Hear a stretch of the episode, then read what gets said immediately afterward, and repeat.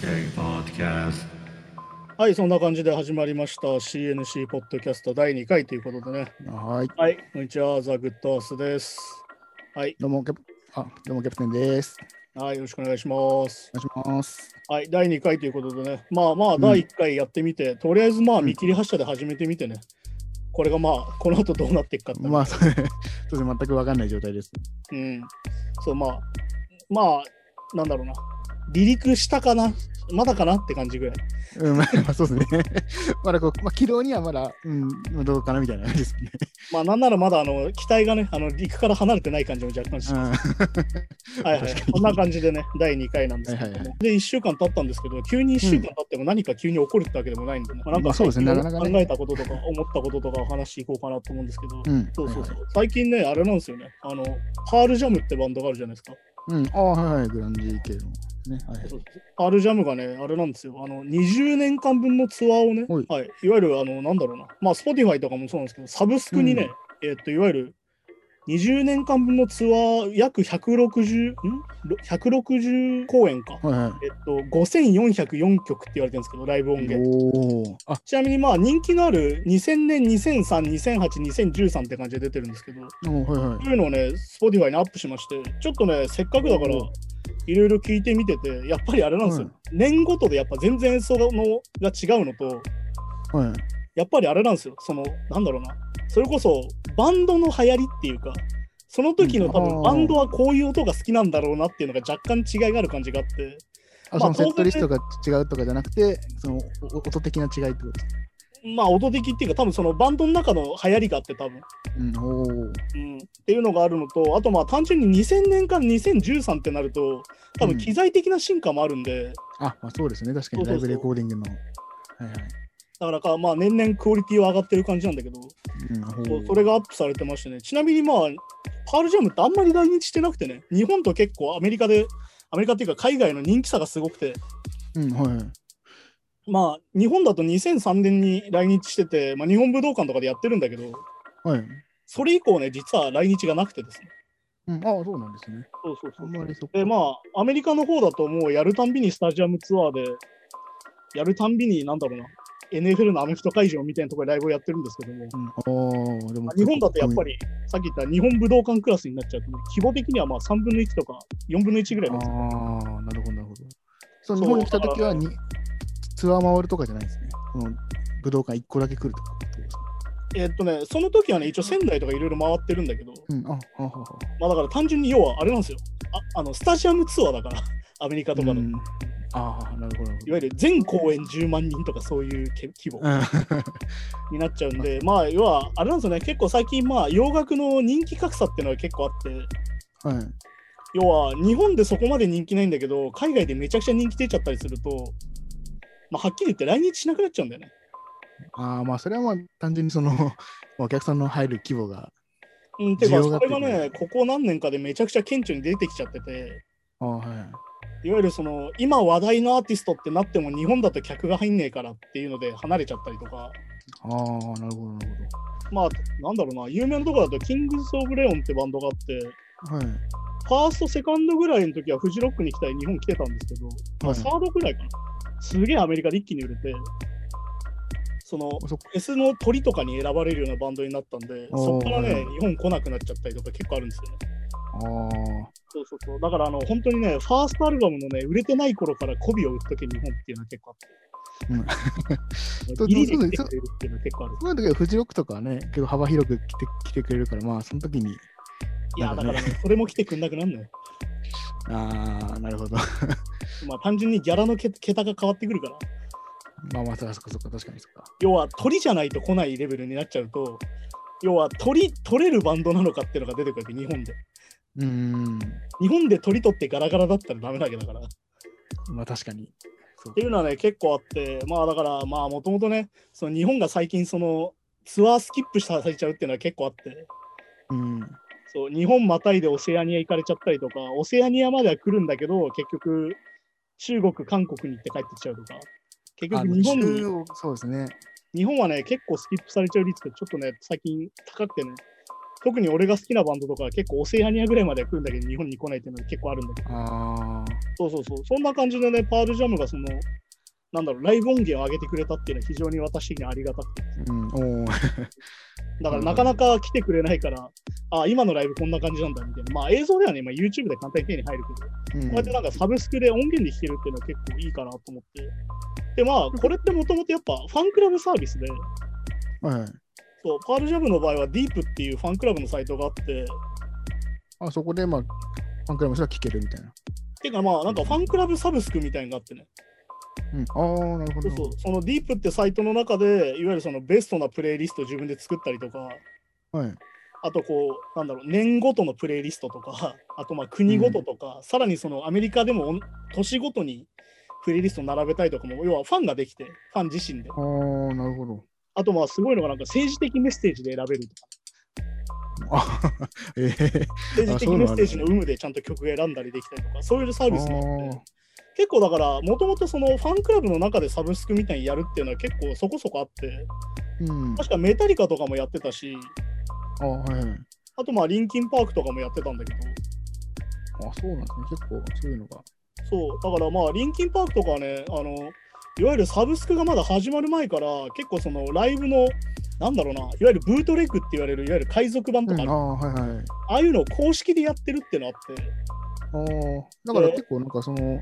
今回のパールジャムのやつも、まあ、ブートレック、まあ、防防止対策じゃないけど、まあだから、結構あそういれうだのもよね、あるねだからそのアイドルとかのライブでさ、外であれじゃん生写真売ってたりするけど、ああ、そういう。はい結局、だったらそこ買うんだったら公式で買ってくれっていうのが結構あるわけで、うん。そうじゃん、だってまあ言うたらブートレックを買ってもその業者にしかお金は入んなくて、本人たちには1円も入んないから。まあ、本当そうですね。そうそれだったらね、自分たちのよくできた、よく聞いてる音源、いわゆる確認用とかで撮ってるから、必ずバうンドとかって、 ん、そそうですね。そうそうそう。それをね、公式に出した方が絶対いいわけで。確かに確かそうに。ファンも嬉しいですしね。うん、だからまあ、リンキンパークとかすげえそれが早くて、2007年かな。確か来日したとき時に、埼玉スーパーアリーナで俺見に行ったんだけど、うん、おはいはい。会場のグッズで、空の CDR っていうの売ってて、ね、おうおう日ごと、日ごと2日間かなんかあったんだけど、おうはい。日ごとの CDR っていうのを売ってて、どういうことかっていうと、その CDR のジャケットに、はいはい。その日のその会場の音源のダウンロードコードがついてて、ああ、なるほど。そうで CDR 自体は空で売ってるんだけど、はい。そのライブが終わったら、この時間以降にここにアクセスするとダウンロードできて、この CDR に書いてくださいっていうのをやってたりとかしてたんで、ああ、そうまだそうか CDR のな時代ですもんね、まあ2007そうそう。年 そうまあだからサブスク以前の世界だからあ、あ、でもすごいですね。あの、その頃からこのダウンロードとリンクさせるってなかなか。そうそうそう、だからまあ、リンキンパークはもともとそのさ、あのなんだろうな、インターネット活動で結構売れたバンドで、まあ、掲示板とか。てかまあ、掲示板もそうだし、まあ、それこそね、マイスペースとかがまあ本当に一番流行ってた時代でもあるから。うん。そうマイ、マイスペースで一番有名なのは多分マイケミカルロマンスとかだと思うんだけど、ああ、はい。そう、そういうね、いわゆる、なんだろうな、ファンダムじゃないけど、そういうなんかファンとの交流でできてたバンドっていうのは結構でかくて、うんはあはあはそう、その流れでね、リンキンパークはその2007年の時点でそういうサービスをやってて、結構ありがたいなと思ってたんだけど、あ。おお、すごいですそう、ね。だからめちゃくちゃ掘るといくらでも公演が探せるし、いわゆるさ、う日ごとにセットリストが違うわけですよ。あ、まあまあ、はい。 そうそう、だからやっぱファンはマニアックにさ、集めたいじゃん。まあ確かにそうですね。そう、なんかこの日のこの公演 MC が違うとか。うん、ああこ。の日のこの公演ギタートラブってるみたいなのやっぱ調べたくなる。あ ーそういうね、なんだろうな。。ファンオタク心をくすぐる。まあ、だから特にバンドはそうですもんね。もう生演奏だから。そう、本当に生ものだから、その日によって出来が全然違うっていうのもあって、そうですもんね。そういうなんかミスも含めて楽しめるコンテンツであるので、うん。そうそうそう、そんな感じでね、サブスク時代にね、こういうサービスが始まって、めちゃくちゃなんだろううんな、だから逆に言うと、その、軽いファンでも、ライトなファンでも、ライブ音源に触れれるってのは結構でかいかなと思ってて、ああ、まあそうですまあね。ライブ版ってなかなか買わないじゃん、ファンじゃなかったら相当。あそうですね。確かに確かに。いきなりライブ版借りるってないじゃん、正直。まあ映像付け、ライブ DV、なんかそのライブ映像のやつだったら、うん、興興味ある人もいるけど、ライブ音源だけってなかなかそうですもんね。そうそうそう。っていうのもあるから、非常になんか、なんだろうな、間口が今めちゃくちゃ広がってるから、その中でも新たな角度だなって感じなんだけど、だからこうやってね、多分公式、ゆるアーティスト自身がめちゃくちゃちゃんと自分で権利を持っている場合は、こういうことができるんだろうなってのは思うし、ああ、そっかそっか。自分たちで、ね。まあ、そういう確かに意識の高さみたいなのが確やっかにぱ。権利関係とかはめんどくさいと結構なかなかね、実現には原版権がそれこそ自分たちにないと多分そんなことできないから、できないですもんね。確かに。そういうのもあるからね。だからこういうのがあると非常にファンとしてありがたくて、なんだろうな、応援しがいがあるじゃないけど、こう応援したくなるような作りだよね。やっぱああ。しかもなんかこう、ちょっとこう、世界的にちょっと今、まあ、バンドを、まあ、前世紀に比べたらちょっとこう、なんていうか、ちょちょっとこう、勢いない、このご時世、やっぱこの、ブートそれライライブ版ってやっぱバンドの、いやっぱこうめっちゃ有利というか、いななんていうんですか、めっちゃ、 その、まあだ生演から奏、バンドの強みだよね。だからさっきそ言うっそうたそ生う、もの強い強い。そうそうそう。そういうまた新しいなんかね、まあだから楽元しみ方々あったものなんだけど、こうやってまあ公式にいろいろ出てきて、さっき言ったみたいにね、サブいわゆるそのフそうァンクラブササブブススククでみたいなのができると、非常にファンとしてありがたいし、新しい人も入り口が増えるってことで、なかなかそのうんマニアックなサービスであるんだけど、そうそまあう、こういうのって大事かなと思いますね、やっぱそうなかなか普通の Spotify とか iTunes で、り。うんライブ音源バーって並んでることあんまないですもんね。うん、そうそうそうそう。まあでもね、それこそ、その Spotify とか Apple Music 自体がまあクラウドっていうかこうサーバーサービスだから、うん。別にね、容量制限が基本的にそこまで、なんだろうな、こっち側が気にするようなことはないから、要は。だかうん。らそういうのがこうやって活用されていくと非常にいいんじゃないかなと思うんですけど。まあそうですね。そうそうそう。あとまあなんだろうな、ライブの話で言うとね、最近あのグラストンベリーが配信ライブやってたんですよ。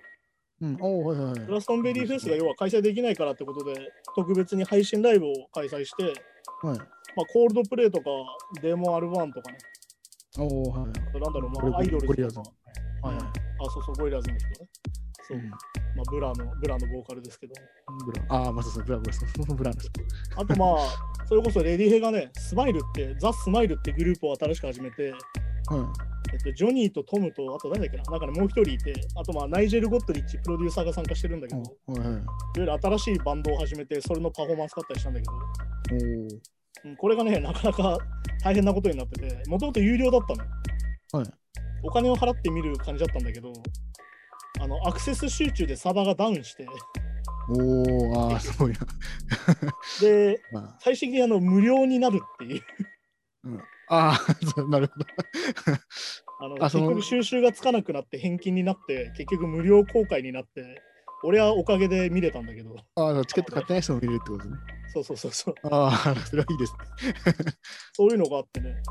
えー、すごいな。まあだからね本当に なんだろうな配信ライブ大事だしこれからの形には絶対大、あの必要になってくるんだけどやっうん。ぱまだまだやっぱこの規模になると落ちるんだっていうねこのねなん規か模ね多分そう落ちちゃうんだっていうのあるよね逆にでもこの規模の人たちが用意してるサーバーで落ちるってすごいですよね。ねそうだから結局なんだろうないろんなことが見れてしかもなんだろうな、うんえっと、配信ライブの強みって客がいない分、カメラが好きなところに置けるから今まで見たことがない演出みたいなのいろいろできるの逆にはははははは。めちゃくちゃアップで目の前にカメラマンいても要は邪魔じゃないからあカメラ枠的には自由自由度が増すんですそよう自由度が増すからその中でねいろんなカメラアングルがあって非常にいい感じだったんだけど、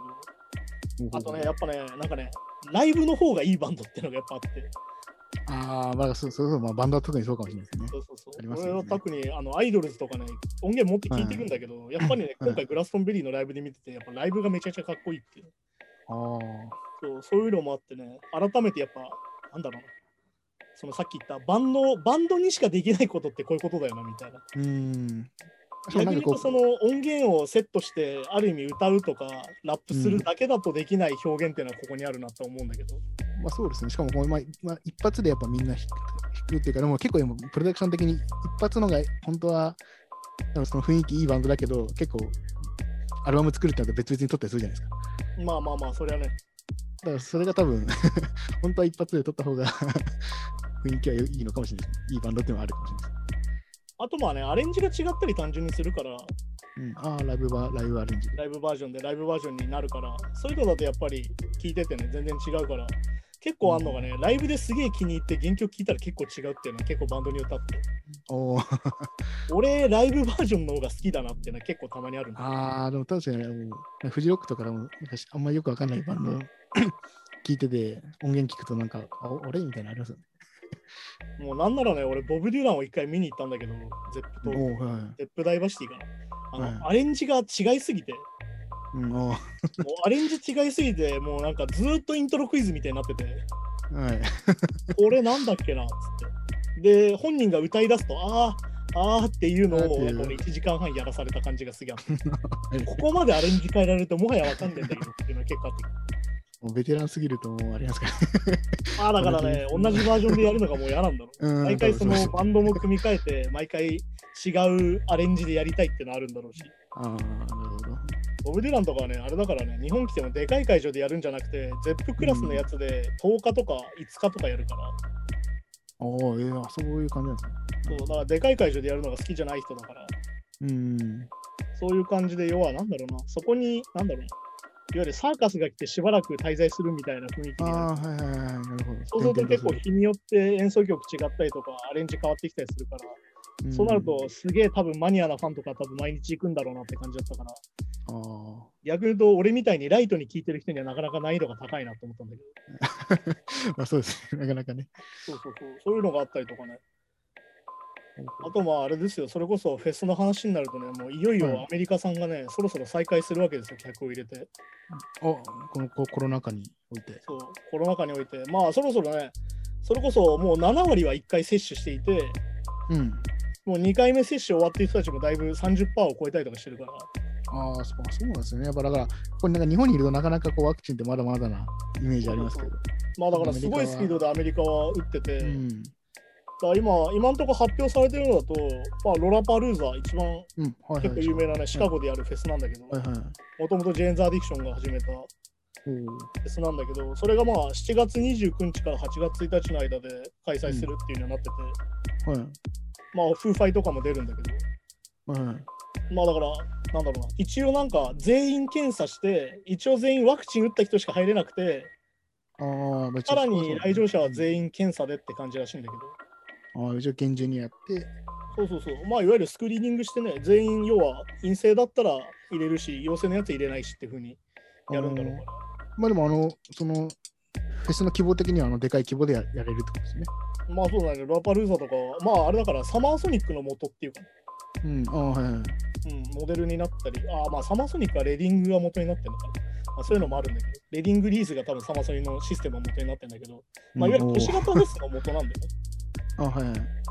ゆるその大都会で、いわゆる街中でやるっていうフェスのうんうん。作りなんで、ロラパルーザは。まあだからそのフジロックのそのキャンプとかそういうんじゃなくて、ああ、そういうことですね。そうそう本当にあのホテルの目の前とかでやる感じのフェスなので、そういうのも含めて、アメリカはいよいよ再開するって感じなんだけど、そう考えるとおねー、本当に日本が置いてかれた感が毎日で強いんだ けど、気気づいたら消されたって感じがすごい。まあそうですよね、なんかまあ。あれここからまあ、でもなんかそういうフェスとか盛り返してきたらめっちゃいいですけどね。まあ、てか盛り返すっていうか、多分アメリカはね、もう今、バンバンツアーの日程が出てて、バンドとか、うんいろんなラッパーとかも。はい。多分2020 22年かだから、来年だから、うん2022年のツアーはもうバンバン日程が出てて、うん、おーそうそう、それこそあの復活のツアーをやり損ねたレイジ・アゲンスト・ザ・マシンのツアー日程が新しく出たりとか、お、ほうほうほうほうほで、ビリー・アイリッシュも途中で終わったツアーの日程が出てたりとかね、う。うん、あのだいぶいい、いい傾向ですね。よもかっうた完全でに明るいニュースなんですけどね、うん逆に言うと、こっちからするとワクチンが打ててないこっちからすると、まあ、なんすか、ね。ねそう、日本はいいつに。いつになるのかなって感じがするけど、ねそうですね。そうそっかちなみにね、このロラパルはね、毎年このフジロックとサマソニの近くでやるせいで、うん。あのひ年によって、はい、ロラパルに出るってことはサマソニ出れないとか、ああ、はい、あ、そうか、ロ出ラパ演ル者出がるねっ。てことはフジロック来ないみたいなのが結構あって、なるほど、そこかぶそうですね、確かに。そうそう そうあのフェあ毎年ね、フェスの中ではね、その出欠席が先にネタバレでバレるっていう。あ、うん、はあ。 まあそうですね、両方、なかなか両方出るの難しいですもんね。そうだからロラパル出るってことはこっち出ないんだなっていうのをね、毎年気づかされるフあェス気だづかれて。だから ラインナップで分かっちゃう。あとまあ合わせてね、アメリカは今結構そのエナジードリンクとかがスポンサーになってるフェスとかだと、うん。なんかツアーごとでパッケージになってて、フェス自体が。いほうほうほう。わゆるフェス同じメンツでいろんなとこでやるみたいな。おおなんかそ以前台台湾ツアーみたいな。うんだからそれがフェスの規模になってて、ぜひ来ましたほうほうほまあだから昔だったらワープドツアーとかそうだったんだけど、いわゆるそのフェスのラインナップ組んで、それでツアー回るみたいなのが、う本当の、本当の大きさのフェスいわゆる 3days やるフェスとかで、うんあほとんどラはいインナップ一緒なんだけど、いろんな都市でやるみたいなほうほうほうほのに、多分ここ5年ぐらいでなってきてて、うはい。だから一気に出るんだよね、日程がね。うん、ああ、もう、もう、そうか、もう最初から全部お押さえてあるってことですもんね。そうそうそうツアーってこといわゆるその、それこそツアー単位のスケジュールで多分抑えてあるから、うん。そうそんな感じでね。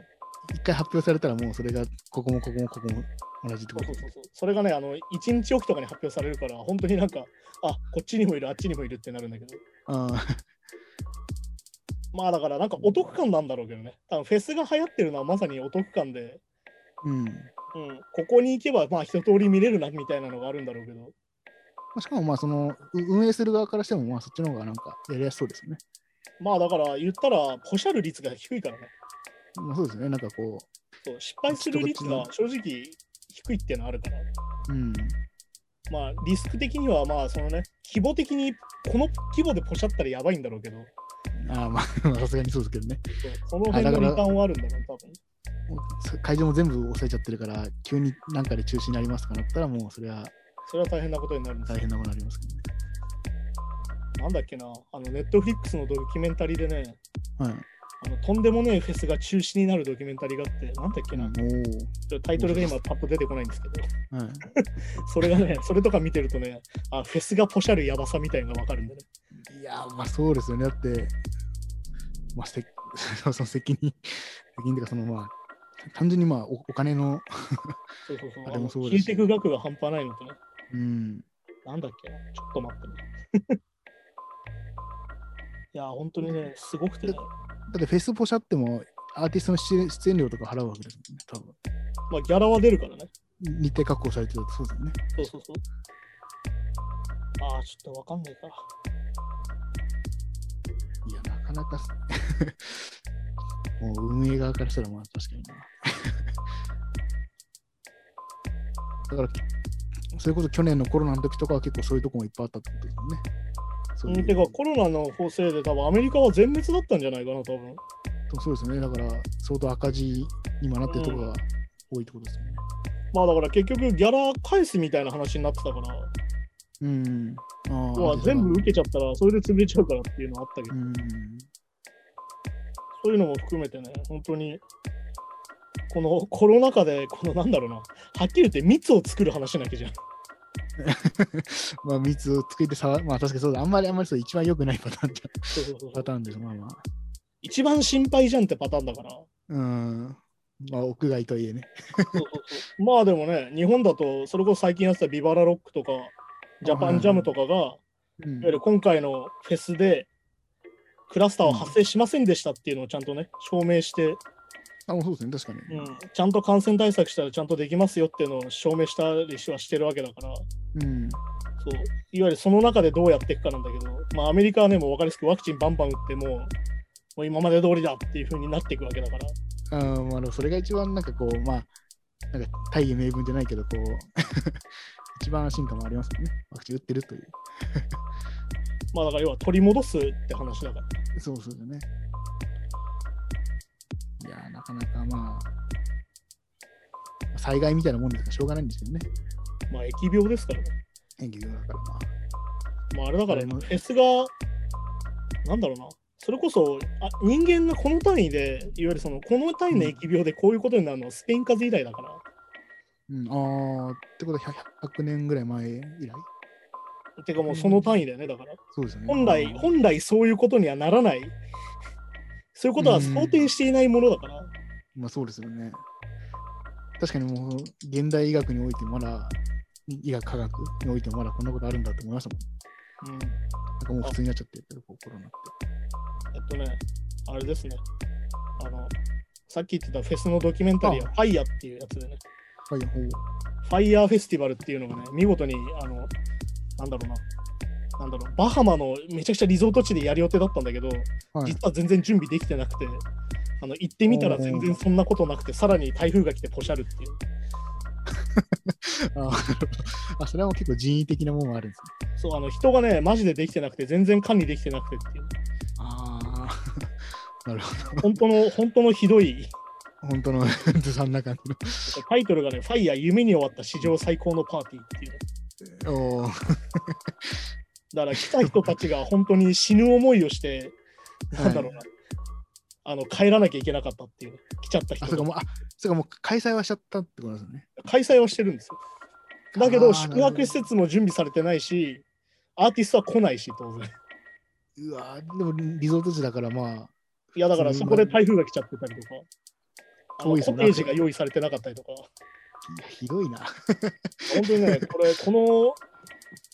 このドキュメンタリーを見るとね、まあ、こんなにひどいことが起こるのかっていうね。 えー えなんそれなんかほほん本当にただの人為的ミスなんですかなんかそのトラブル的な、なんかその。えっとなんかね、イいベわンゆトる的ね、分かりやすい悪者としてはね、いわゆる主催者が、な、はいまあ、あの詐欺だって言われてね、いわゆるその、言ってあでもたそのはいその設備とか規模とかうんライブの規模とかを全部要は水増ししてて、ああ、なるほど。あのそんなの最初からできる規模じゃなかったっていう。それででおおお金だけ集めてみたいな。そうそうそう。で、実際開催したら本当に化けの皮が剥がれて、はまあ、ちなみにその詐欺行為で結局有罪になってですね。あ。ああ、まあいや、それは、 まあそれはそうですよね。だってそうそうそう。あの、なんだろうな。まあ、ね、なんだろう、イベントのチケットをこう持ってないのに売るみたいなね。か空売りじゃないけど、そう いう。そうそう、そういうのもやっててっていう。あもうあいや完璧にもうガチガチ詐詐欺のあれなんですね。てかなんか本当にね、もうはっきり言って人災なんだよ。うん、そうですよね。 そこまで来たら。いや、なんかこう、ちょっと一個のミスでとかじゃないんですね。そう、全然違う。もそう夢とバケーションとそしてコンセプトを売るためのフェスっていうのをやったんだけど全部失敗するっていううああ。あの、そっか、それでとか、中止にしちゃうと払い戻しなきゃいけないから、そう無理やり開催ししちゃてうるだしちゃうみたいな感じ。うわからもういわゆるまあフェスって言ってもパーティーに近くてうんうんうん。もうこそうチケットの価格が最初から17万円とかう、ああ、じゃあ一番高い。いので2700万とかしててねみんな VIP みたいなことですか、じゃそうそうそうあ。ああ、なるほど。でまあそれが要は48時間で売り切れてみたいなええでこういわゆるセレブたちが1000人以上集まったんだけどうん。まあねあの有名なねあのミーミールっていうふうにいわゆる食事が出るんだけどはい。あの本当なんだろうただのサンドイッチみたいなああこれ有名なんでね、ぜひ調べてもらうと出てくるんだけど、ああ、ちょっと、ちょっと、調べてみよそうそうそうそういうのがあってね、マジであのインフルエンサーたちの幻にみんな付き合っちゃって、見事に失敗する話なんだけど、うああ、だから、まあ、じゃあその人自体は結構、だから影響力あったってあったんですかね、こう、信じさせる力というか。だからなんか、なんだっけ、その捕まったやつもテックの起業者みたいな、自称、あーかっこ自称自称で20代の男とか、あ あ。でもその人いるんですね。でも、でもそっか、でもそんぐらいの単価で集めてるから、まあ、逃げ切れちゃえばもう勝ちなんですかね、じゃあ結構。まあだかって思ったら、んどうする気だったのってか、思もはや分かんないんだよ、大失わか敗んないしですけど。 逃げ切れまそあうでなもあれじゃん、最近よくあるじゃん、その大富豪がさ、アーティスト個人で呼んでライブさせるみたいなのが最近できてきちゃってるから。ああ、もうありますよね。イメージとしては可能なわけよ。金持ちが主催すれば、人は集まるし、金も集まるし、アーティストは来るから、うん。まあ、それが見事に失敗する話なんだけああ、まあ事前準備できてなくてってことど、まあ、ぜひおすすめなんで、ちょっとネットフリックスで見ていただいて。あ、わかりました。あれ、そんだけお金集められたら、普通に準備すればよかったのになと思いますけどね。まあだからあれだからさ、お金集まっても、そのクラスに見合う準備っていくらかかるかと思うああ、まあ、そっかそっかそっか。そうチケットが17万から2000万とかもなるわけだから。そっかそっかそっか。そうそうそうそう。 2000万の席を用意しなきゃいけないですそれぐらいのクオリティを用意しなきゃいけないから。もんね。ああ。ってまなある見とやっぱ事りに失敗しますからね。なんだろうな。バカバカしくて笑っちゃうんだけど、ちょっと引くっていう。うんいや、まあそうですよね。うわこれマジなんだっていう これドキュメンタリーなんだよなってなっちゃうようなや つなんだよあのファイヤーっていうドキュメンタリーなのでまあぜひちょ見っとてい見たてだみきます。いや、見てみます。おすすめですよフェスにはそういうのがあるんですね。あの、なんだろうな。あの、俺たちは知らないところでいろんなことが起きているっていう。うん、そうですね。あのニュースをいっぱい調べると、本当変なニュースっていっぱいあるなって。うん、ああ、まあそうですよね、確かに。まそうそうあ、だから僕らの知ってる情報なんかね、まあまたあ、かが見て知れるてもまのすとか。。から俺らが話してる情報だって、もはや嘘かもしれないっていう。 る。そうなってくるとなかなかね、 そうそうそう世界の真実はみたいな。 そういう話になってきちゃうから。まあ、最終的にあれだから、地球は平面だみたいな話になってくる。えみんなだって。そういう話なんだ。はいはい。そんな感じでね、今週もやってきたわけなんですけど、うんあとそんな感じで、また来週というはいことで。まあ、これね、なんかその、アップされるタイミングとかがまだ実は不定期でして、これ撮ってる人はまだ実は1回目上がってねえんじゃねえかって気がするんですけど、これからちょっといろいろ考えて、一気に上げたいとかしたいかなとちょっと思ってるんですけど、そこら辺考えてやっていきたいと思っております。はい、はいそんな感じで、お相手はグッドアースト。キャプテンでした。ありはい、ありがとうございましたが。とうございます。 Wave Noise Gang Podcast.